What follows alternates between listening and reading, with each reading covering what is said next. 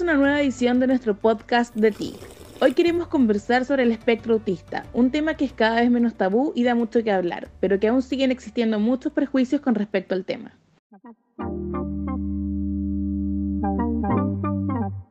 Según la Organización Mundial de la Salud, uno de cada 160 niños en el mundo tiene el trastorno del espectro autista, conocido como TEA. En términos simples, el autismo es un trastorno del desarrollo que afecta a la comunicación y la interacción social, pero detrás de estas palabras hay una dura historia de adaptación en la sociedad y consigo mismo, que solo quienes lo viven pueden explicarlo o dimensionarlo. Las personas que padecen este trastorno tienen dificultades para comunicarse e interactuar socialmente. Además, tienen intereses limitados y comportamientos repetitivos, aunque no todas las personas con estos trastornos tienen los mismos comportamientos, pero la mayoría muestra algunos como tendencia de no ver o no escuchar a las personas, compartir rara vez los objetos o actividades que les gustan, señalándolos o mostrándoselos a otros, no responder o demorarse cuando se les llama por su nombre o mediante otros intentos verbales para captar su atención y tener dificultad para seguir las conversaciones. Existen diferentes grados de este espectro, algunos lo tienen muy presente y otros no tanto. Conversamos con la psiquiatra Carolina Lazo para que nos cuente un poco más sobre el espectro autista.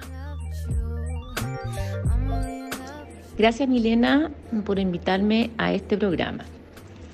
Este trastorno fue escrito en el año 1944 en personas con capacidad intelectual normal. Posteriormente se mezcló eh, también con eh, una serie de otros cuadros parecidos a la, con las mismas sintomatologías parecidas, donde en una época se incluyeron también eh, niños con una capacidad intelectual menor. Actualmente en las nuevas clasificaciones, se, para poder diagnosticar un cuadro autista se exige una capacidad intelectual normal, y con bastante frecuencia más allá de lo normal. Su detección precoz es tremendamente importante ya que mientras más tempranamente se, trabaje en forma coordinada, padres, escuela, eh, terapeutas eh, ocupacionales y un tratamiento multidisciplinario, mejor pronóstico podemos tener.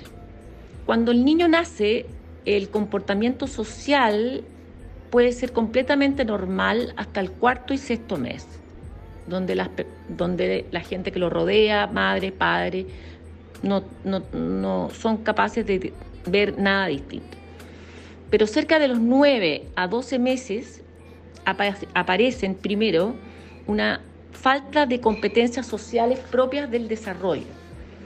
Aparece una pérdida del contacto ocular, el niño no se conecta con los ojos. Ya cuando empiezan a estar cerca del desarrollo del lenguaje, entre uno, dos años, no reconocen su nombre, eh, no son capaces de señalar para pedir algo, no muestran los objetos a los adultos. En general, la detección más, más precoz es cerca recién del año.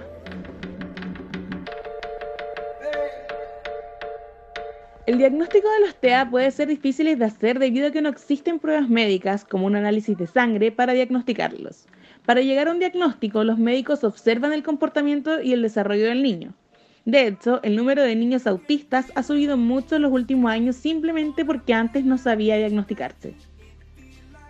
A veces los TEA pueden detectarse a los 18 meses de edad o incluso antes. A los 2 años de edad, el diagnóstico realizado por un profesional con experiencia puede considerarse muy confiable.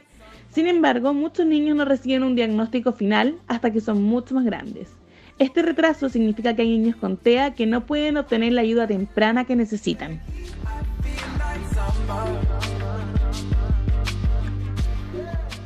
Hace un par de semanas, un grupo de especialistas e investigadores de la Escuela de Medicina de la Universidad del Paraíso elaboraron el primer manual para el manejo de los trastornos de espectro autista en niños.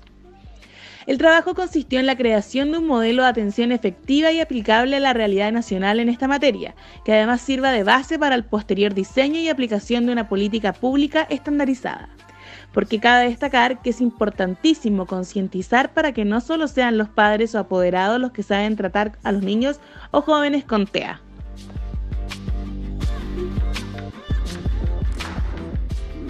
Otro tema importante de conversación es que generalmente se tiende a confundir el autismo con el Asperger. Aunque las similitudes entre ellas son muy evidentes, también se puede destacar algunas diferencias. En el autismo, todas las alteraciones son muy evidentes en los tres primeros años de vida, mientras que en los niños con Asperger no existe evidencia con retraso cognitivo, y en su gran mayoría tienen una capacidad intelectual por encima de lo normal. Para dejarlo un poco más claro, el síndrome de Asperger es el nombre que recibe el grupo de conductas considerado parte del trastorno del espectro autista, debido a las similitudes en cuanto a comportamientos y características. Sin embargo, las personas con Asperger tienen más posibilidades de volverse adultos independientes, con mayor facilidad que algunos autistas, ya que los Asperger no demuestran retraso cognitivo.